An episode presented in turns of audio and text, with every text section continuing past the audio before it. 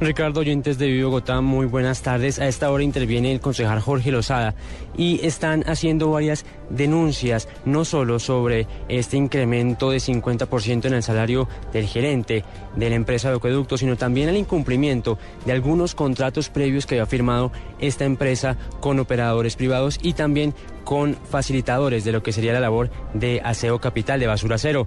Entre varias opciones, eh, entre varias pronunciamientos están los de los concejales Yesid García Abello, quien dice que tiene que respetarse ese artículo de los contratos de concesión donde se señala que una vez terminada la concesión, todos los bienes inmuebles tienen que pasar a poder de la entidad estatal. En este caso, y fue la discusión que se tuvo hace algunos meses, el caso de los camiones de basura que no quisieron devolver los operadores privados al poder del distrito. También se habla de incumplimientos de varios contratos que habían facilitado y que habían evitado esta congestión de basuras que tuvo Bogotá el 18 de diciembre y por varios días. Estas son las declaraciones que a esta hora se escuchan acá, varias voces de protesta y mucha inconformidad con lo que ha sido este nuevo modelo de recolección de basuras en la capital. Estaremos pendientes al desarrollo de este debate aquí en el Consejo de Bogotá.